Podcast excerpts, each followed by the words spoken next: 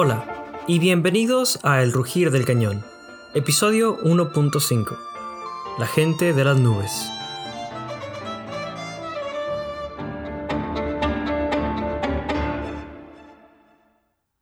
¿Qué tal? Mi nombre es Ale Guevara. Bienvenidos al quinto episodio de este podcast de Historia de México. Este espacio es traído a ti gracias a escuchas y patrocinadores. Si gustas convertirte en parte de esta comunidad, visita patreon.com diagonal el rugir del cañón, donde podrás encontrar información sobre las suscripciones y los diversos beneficios que obtienes al donar mensualmente. Recuerda que también puedes participar mandando tu pregunta o duda sobre cualquier tema de la historia de México. Si quieres que tu pregunta aparezca en la próxima edición de esta serie el 31 de agosto, puedes enviar un correo electrónico a elrugirdelcanon.podcast.gmail.com o escribirme en Instagram a elrugirdelcanon-podcast y en Twitter con el handle arroba del Antes de entrar al tema de hoy, quiero agradecer a todos ustedes por su paciencia. Han sido un par de semanas de locos, pero no podía dejar pasar otro fin de semana sin publicar. Le he agarrado el gusto a esto y sentarme a grabar y compartir la historia de México es algo que espero con ansias, incluyendo el trabajo de investigación y escritura que lleva detrás. Espero que las siguientes semanas permitan publicar cada sábado, como es la intención. Y bueno, hoy viajamos a la costa opuesta con un grupo que ya he mencionado de pasada, pero que resulta tan relevante para el devenir cultural de los grupos de México que merece su propio episodio. La semana pasada estuvimos en Veracruz, hoy visitamos Oaxaca aunque nos mantenemos más o menos en la misma temporalidad, alrededor del abandono del centro olmeca de la venta en el 500 a.C., más o menos. Este periodo se conoce como preclásico tardío y se extiende hasta el 200 después de Cristo. Y si la uniformidad fue el rasgo principal del preclásico temprano, las culturas mexicanas comienzan a experimentar una diversificación notable durante estos siglos. Después de la desaparición de los rasgos olmecas de las manifestaciones culturales, que recordemos eran adoptadas por las élites de otras culturas a través del comercio, los diversos pueblos comienzan a desarrollar sus propios patrones culturales que incluyen religiones, formas de escritura y calendarios diversos.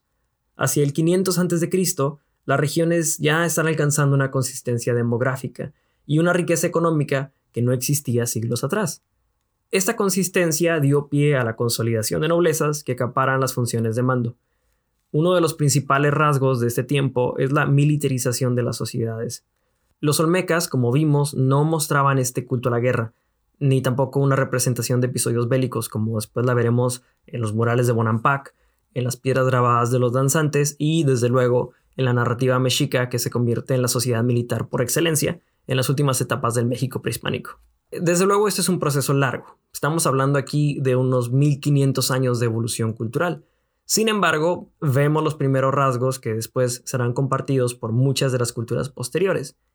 Vemos élites sustentadas en la eficiencia de la acción del gobierno para triunfar en la guerra, organizar el mercado y urbanizar el espacio. Pero, ¿qué pasó con los olmecas? Bueno, antes de entrar de lleno al tema de hoy, quiero cerrar su historia con este breve epílogo y creo que con tantos misterios y ciudades abandonadas ya tenemos suficientes incógnitas en el podcast, así que hay que cerrar este ciclo. Pues les cuento que el sitio de la venta fue abandonado de manera abrupta en el 500 a.C., pero otros sitios olmecas como Tres Zapotes y el Cerro de las Mesas permanecen habitados.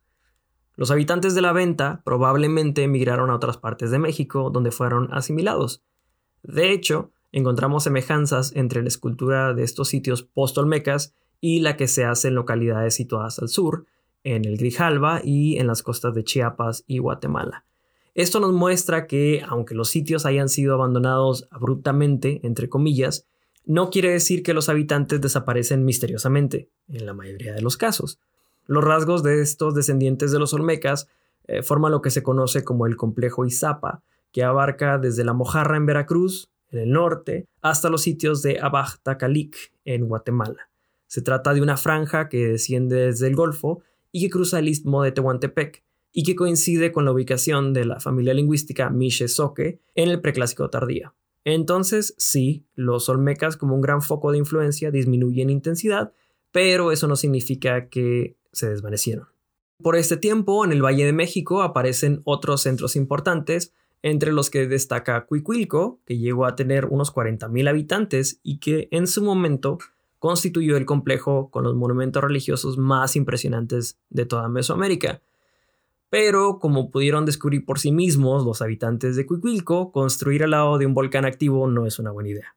Y tras la erupción del volcán Chitle en el 50 a.C., el sitio comienza a despoblarse.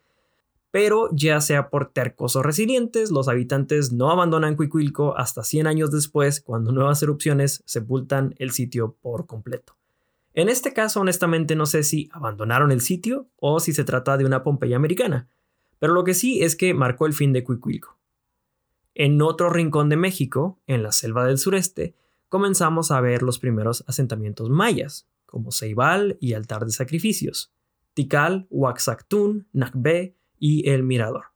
Pero esto no es lo que nos compete en este episodio. Ya les llegará su hora a los mayas, pero todavía no. Hoy hablaremos de la gente de las nubes. Me refiero a aquellos quienes los nahuas llamaron Zapoteca o Zapotecatl en singular, que significa habitantes de la región de los zapotes. Y aquí un breve paréntesis. Si recuerdan, Olmeca significa gente de Olmán o la tierra del hule. Zapoteca significa gente de los zapotes o la tierra de los zapotes. Así que el sufijo ka o catl nos va a indicar, cuando el nombre sea de origen náhuatl, que se refiere a un pueblo y su origen. Pensemos en Chichimeca, Tlaxcalteca, Tlatelolca, Azteca, que es del lugar de Aztlán o de las Garzas, Tolteca, entonces, les recomiendo que ahí donde anotaron los nombres de Blom y Lafarge en el episodio anterior, agreguen esta pequeña nota lingüística. Más adelante, cuando hablemos de los mexicas, esta pequeña nota nos va a ayudar a entender los gentilicios y la toponimia de los diversos sitios. Pero bueno, los zapotecas no se llamaban a sí mismos de esta manera. Tenemos otro exónimo.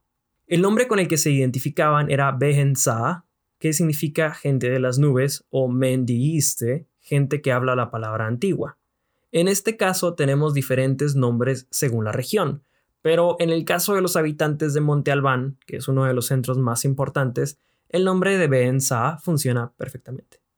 De paso, les comento que el zapoteco es un idioma muy complicado, porque tiene rasgos fonéticos muy distintos al del español, y además este grupo en realidad habla diferentes variantes o dialectos del zapoteco, así que espero hacer justicia a la pronunciación de los sitios y los dioses. Y bueno, se trata de una cultura desarrollada en el Valle de Oaxaca, en el centro sur de México. Estos grupos han ocupado el área de Oaxaca desde por lo menos hace 3500 años, o sea, en el 1500 a.C. Su territorio asemeja un corredor flanqueado por la Sierra de Juárez y la Sierra Madre del Sur que desemboca en el istmo de Tehuantepec. El área que habitan es diversa, desde la Sierra Zapoteca a las tierras tropicales del istmo de Tehuantepec y la fértil zona del Valle de Oaxaca. Se encuentran distribuidos en cuatro áreas geográfico-culturales que corresponden a esta geografía. La Sierra Norte, los valles centrales, donde encontramos a los Bejenza, la Sierra Sur y el istmo de Tehuantepec.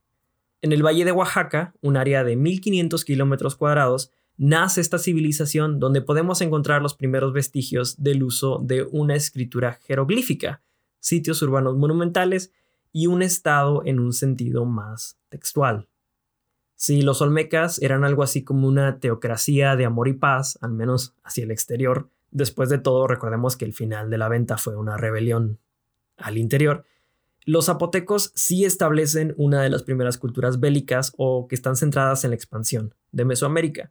Entonces, si el término imperio o estado no encajaba bien con los olmecas, en este caso podríamos pensar en aplicarlo. Y bueno, les platico que estoy emocionado por hablar de los Behenza o zapotecas, porque a diferencia de los olmecas o los pueblos del norte, de quienes sabemos poco, contamos con un gran número de hallazgos y registros que permiten contar una historia más completa y que incluye datos sobre su cultura como la religión, esto es posible ya que, según la antropóloga Joyce Marcus, los zapotecos fueron los primeros en utilizar la escritura en Mesoamérica. Si recuerdan, los olmecas dejaron impresionantes esculturas, pero no desarrollaron un sistema de escritura. Así que en lugar de irnos de lleno sobre los sitios arqueológicos, les platico algunos datos sobre los zapotecos referentes a su cultura. Dicho sea de paso, estos rasgos sonarán familiares más adelante, cuando hablemos de Teotihuacán, y de los mexicas. Cuando me refiero a escritura, por cierto, no pensemos en un alfabeto o sistema como lo entendemos hoy en día.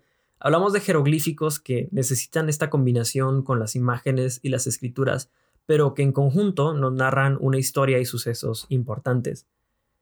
Sí nos ofrecen una mirada más amplia cómo vivían estos grupos que las esculturas por sí mismas, pero no pensemos en una escritura como la conocemos hoy en día en el español. Y bueno, los zapotecos son descendientes de los cazadores recolectores y comienzan a cultivar entre el 2000 y el 1500 a.C. Se caracterizan por producir una cerámica particular con pintura roja en el 1500 a.C. Y les comento que si alguno de ustedes se aventó un clavado a textos de historia o arqueología de esta época, se van a encontrar con que los periodos usualmente son delimitados por la cerámica. Esto es importante porque la cerámica para empezar, es uno de los vestigios que mejor sobrevive el paso del tiempo, pero además la técnica, los colores y los materiales que se utilizan para la generación de cerámica o la producción de cerámica nos hablan de los avances tecnológicos, eh, las zonas de contacto y la evolución estilística de una sociedad. Entonces, el hablar de cerámica en casi todas las culturas que he mencionado no es en vano, en realidad hay una importancia aunque ya saben que siempre es más importante quién usaba la cerámica que cómo era la cerámica.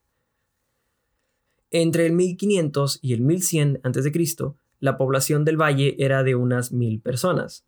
La excepción de esto sería el sitio de San José Mogote, que es el centro ritual y económico del valle donde se encuentra el primer edificio público de Mesoamérica. Los vestigios de esta zona dan muestra ah, de una sociedad jerarquizada además del uso de glifos y el calendario ya hacia el año 900 o 500 a.C.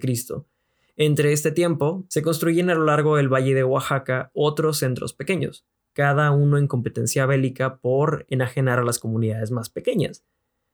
Podemos pensar un poco en ciudades-estado o pequeños pueblos que competían unos con otros, pero que en realidad compartían rasgos culturales, algo así como las pequeñas polis griegas, no exactamente, pero algo similar. De hecho, la fundación de Monte Albán en el 500 a.C.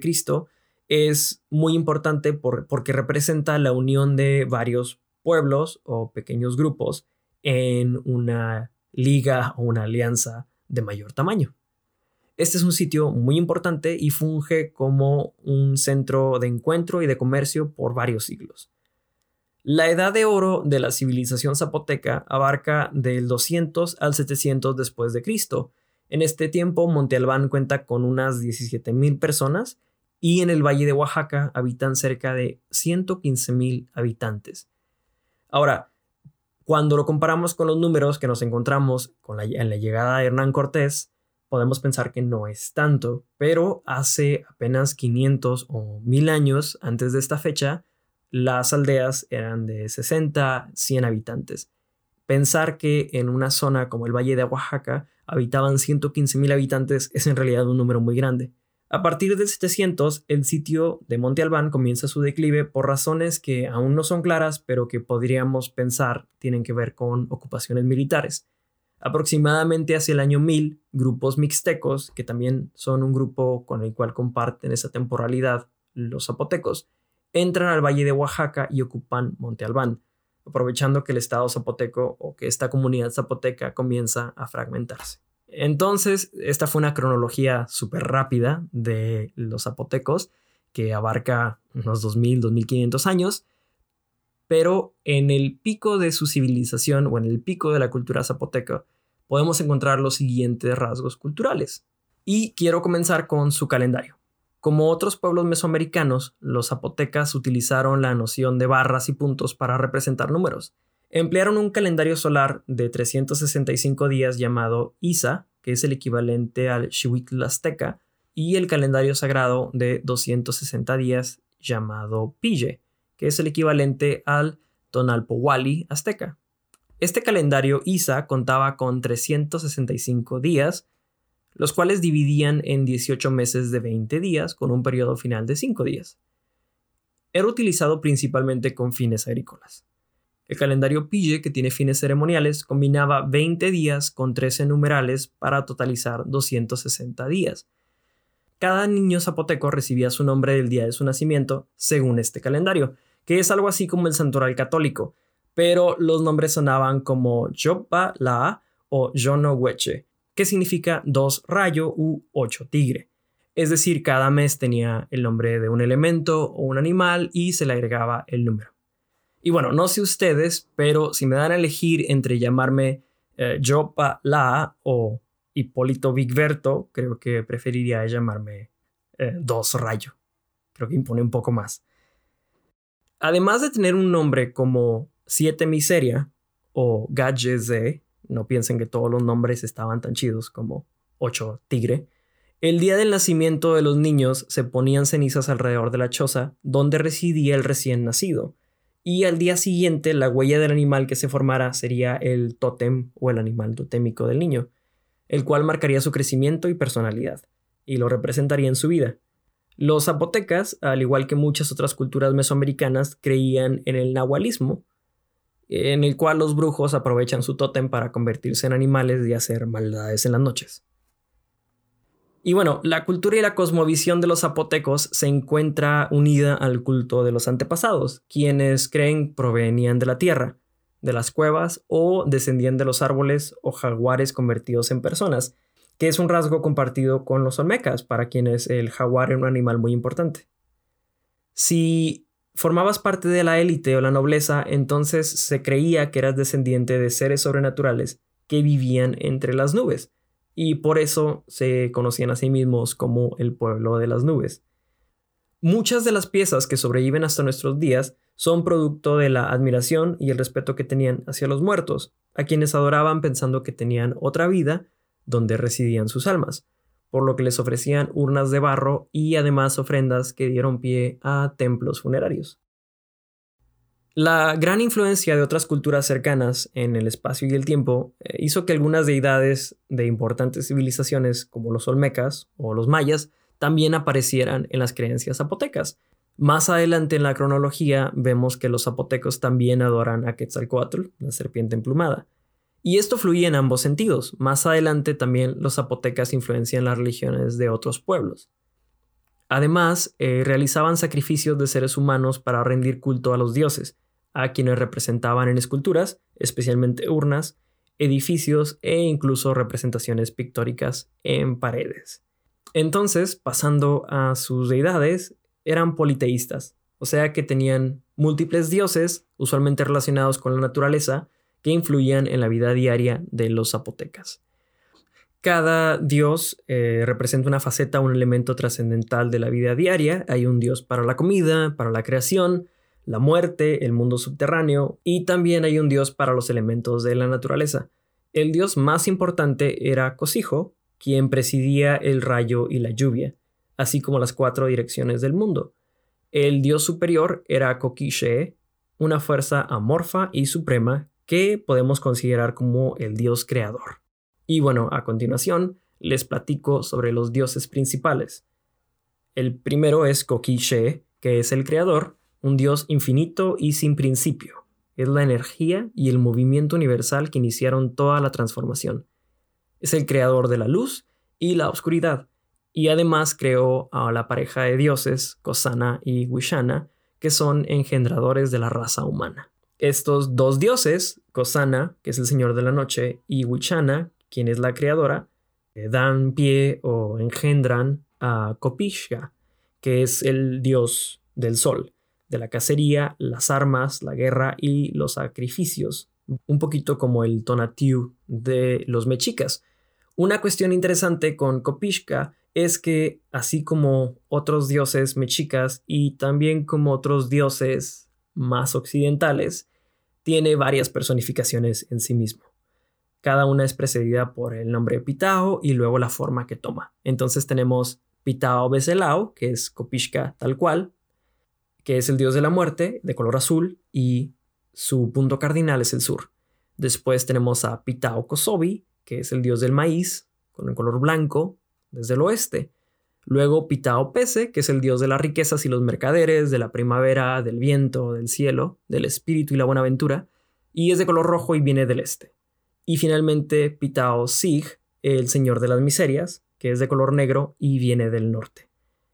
Eh, de nuevo, esto es similar a Tezcatlipoca, que también tiene cuatro personificaciones y que vamos a ver cuando hablemos de los nahuas, que de hecho era un dios muy importante en las festividades mexicas. Cosijo es el dios de la lluvia y mencioné que era el más importante, pero como vemos hay muchos otros. En realidad, la razón por la cual podríamos considerar que es el más importante es porque es el de quien más representaciones se generan. Cosijo es el dios de la lluvia y la deidad del rayo, también de las tormentas, la niebla, las nubes, el rocío y el granizo, así como de las fuentes terrestres de agua. Es de gran importancia y veneración y podemos considerarlo como el Tlaloc de los aztecas y el Shak de los mayas. Después viene otro dios que también será compartido más adelante, Xipetotec, que es el dios de la primavera, el comienzo de la época de lluvias y de la nueva vegetación. También es el patrono de los orfebres. Y como símbolo de la nueva vegetación, Xipetotec usaba la piel de una víctima humana. Esta representa la nueva piel que cubre la tierra en la primavera. Sus estatuas y máscaras de piedra siempre lo muestran usando piel recién desollada. De hecho, su nombre significa Nuestro Señor el Desollado. A pesar de ser un dios zapoteca, los aztecas lo adoptaron más adelante a finales del siglo XV. Finalmente, y mi, favorita, es Shonashi Kekuya, que es la diosa de la muerte. Y es mi favorita porque me recuerda a otras leyendas o creencias del pueblo de México que tienen que ver con la llorona o con la bruja. La bruja esa que escuchamos en el son veracruzano. Es la diosa de la muerte y la diosa de la lujuria. Se manifestaba en los terremotos y se le conoce en todas las regiones de Oaxaca y Chiapas. Entre los zapotecos de la sierra y los miches es la matlacigua o mujer de la red, entre los soques como la mala mujer, y en todo el istmo de Tehuantepec es la llorona, quien se aparece a los hombres como una bella mujer para enamorarlos, los induce a la lujuria, los saca del pueblo y en un lugar apartado se transforma en esqueleto y se lleva al infierno el espíritu de sus enamorados. No es en vano que tengamos esta pieza de fondo, que yo sé que es de la costa opuesta, pero al leer sobre Shonashi Kekuya no pude evitar pensar en la bruja.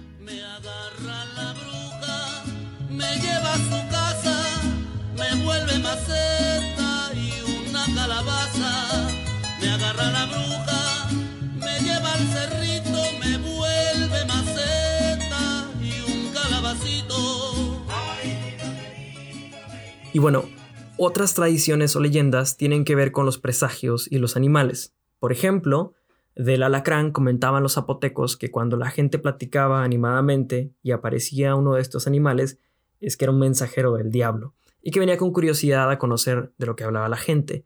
Ahora, esto del diablo es complicado porque si se dieron cuenta entre las deidades no hay un equivalente al diablo cristiano.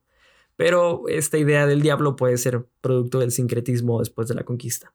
Entonces, pensemos en un espíritu maligno, no necesariamente en un diablo como Satanás. Los pájaros Quetzal también traían presagios a las mujeres y un pájaro llamado Huilla a los caminantes. Asimismo, los zapotecos tenían mucho temor por los sitios de encrucijada, consideraban que ahí estaban animales y cosas malas, por otra parte, cuando había eclipses de luna, decían que habían de morir señoras y principales o gente de la nobleza nativa. Y cuando se eclipsaba el sol, pensaban que el mundo se acababa y el sol pedía guerra. Otro dato, entre comillas, curioso, pero que en realidad es bastante terrible, es que los zapotecos creían que los enanos eran hechos por el sol. Y hasta ahí todo bien, el problema es que el sol lo reclamaba de vuelta y los zapotecos lo sacrificaban entonces, dato curiosamente terrible. Y bueno, los edificios y la escultura muestran que hay una división jerárquica donde los nobles son un sector muy poderoso que hereda su estatus y constituyen un grupo endogámico. Tienen su propia forma de alimentarse, de vestirse, incluso de hablar, que los distingue de los plebeyos. La nobleza utilizaba mantas de algodón, se adornaban con aretes, plumas, cuentas, objetos de oro, en la época prehispánica se les temía y se les reverenciaba como si fuesen divinos. Había también sacerdotes que eran reclutados entre miembros de la nobleza. Estos sacerdotes recibían desde la infancia una educación en los templos y existían también diversos tipos de sacerdotes. Desde luego, al fondo de esta magnífica pirámide tenemos al pueblo que se dedicaba a construir pirámides y a cultivar la tierra. Y bueno, para explorar la historia de los zapotecos desde sus inicios, veremos las ciudades de San José Mogote y Monte Albán, que son las de mayor importancia en el preclásico y el clásico, respectivamente. También mencionaré Saachila y Mitla, aunque Monte Albán es el sitio zapoteco por excelencia. El más antiguo de los sitios es San José Mogote y de hecho había comentado que aquí se habían encontrado tambores de concha de tortuga y cornetas de caracol. Los restos más antiguos corresponden a pequeños grupos de casas con pisos de tierra y arena, detenidos por cimientos de piedra, con paredes de carrizo y techos de paja. En este sitio todavía se observa una subsistencia de caza y recolección con una agricultura muy reducida esto entre el 1500 y el 1400 a.C. Después de este siglo, se observa una mayor población y las construcciones cambian para ser recubiertas con lodo y con limo en los pisos. Ya eran edificios más elaborados, con escalinatas de acceso y que se posicionaron sobre espacios de 300 metros cuadrados, producto de acondicionamiento del terreno natural. Es decir, ya vemos una modificación del medio más importante. Aquí vemos una jerarquización y diferenciación de la comunidad basada en la experiencia, la edad y el sexo. La mejora en el cultivo permitió que se alimentaran a unos 200 habitantes, o sea que vemos todavía una población muy pequeña. Ya hacia el 1150 a.C., vemos un mayor volumen en producción de maíz y un aumento en la población. De hecho, San José Mogote o el Mogote llega a ocupar un espacio de 30 hectáreas, contrapuesto a las dos hectáreas sobre las que se construyen otras aldeas cercanas. La característica de esta fase fue la construcción de plataformas revestidas de mampostería de piedra de río, adaptadas a la pendiente natural. Aquí es donde encontramos los primeros bajorrelieves en piedra donde se presentan aves de rapiña y felinos.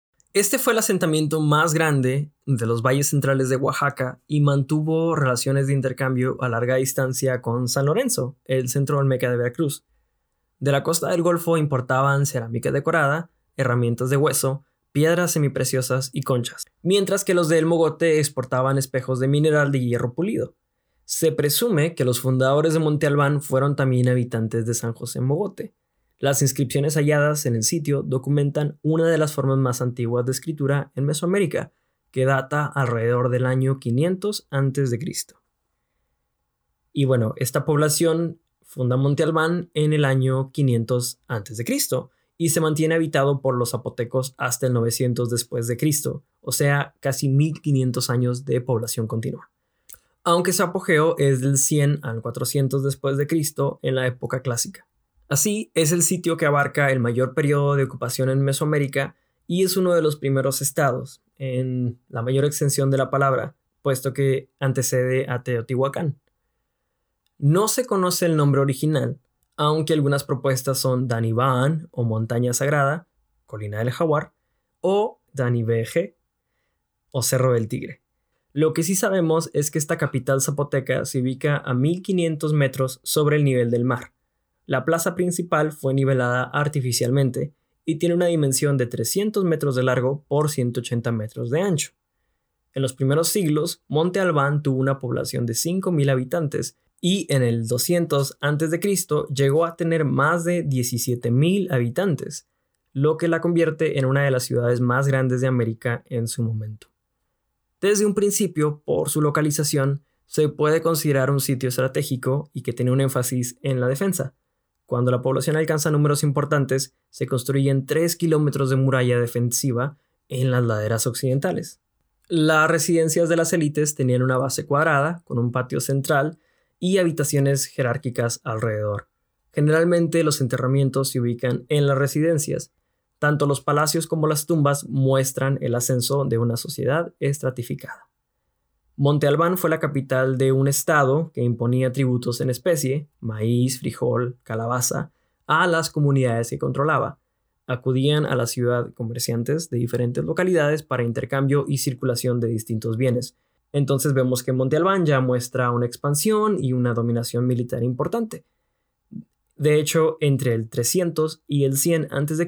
existían 744 comunidades a los pies de Monte Albán, Algunas eran aldeas pequeñas, de unos 100, 150 habitantes, pero otros eran pequeños pueblos de 1000 a 2000 personas. El hecho de que Monte Albán haya estado organizada desde sus inicios en un sistema de grandes barrios o distritos parece fortalecer la hipótesis de que su fundación fue el resultado de una amplia alianza celebrada por el conjunto de los asentamientos del valle y entre el 100 a.C. y 200 después de Cristo, la sociedad zapoteca ya se organiza como un estado expansionista completamente. En este momento hay 51.000 habitantes bajo el dominio de Monte Albán. El poder de Monte Albán alcanzaba desde Tehuacán hasta la costa del Pacífico, y además había un grupo zapoteco que habitó en Teotihuacán y solían intercambiar regalos con los gobernantes de Chiapa de Corzo, cerca de la frontera con Guatemala. La relación con Teotihuacán cobró gran importancia del 200 al 500 y más adelante, cuando hablemos de esta ciudad, veremos que hay un barrio zapoteco en una de las calzadas. Sin embargo, al final del clásico temprano, el vínculo con Teotihuacán se rompe y la organización político-territorial zapoteca alcanza el máximo nivel de desarrollo, pero también de desigualdad social.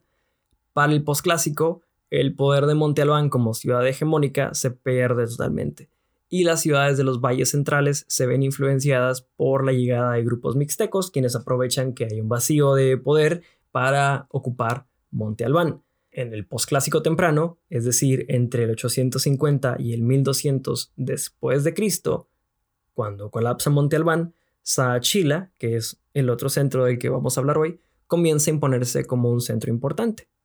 Mientras que otros centros perdieron a sus habitantes, la población de Saachila comienza a crecer posiblemente por el desplazamiento de otros sitios de los valles centrales.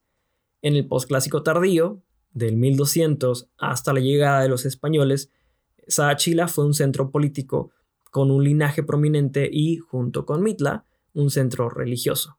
Hacia la mitad del siglo XII celebró alianzas matrimoniales entre familias reales zapotecas y mixtecas. Entonces, los he mencionado un par de veces, pero los mixtecos comparten la temporalidad con los zapotecos y aunque hay rasgos culturales similares, en buena parte de esta historia en realidad son enemigos. Este tipo de alianzas que vemos hacia el final de la era de Monte Albán o hacia el final de la era de los zapotecos tiene que ver con cuestiones más de conveniencia o acuerdos para lograr continuar el dominio militar junto con los mixtecos. Saachila es una de las pocas capitales mixteco-zapotecas todavía habitadas cuando llegan los españoles.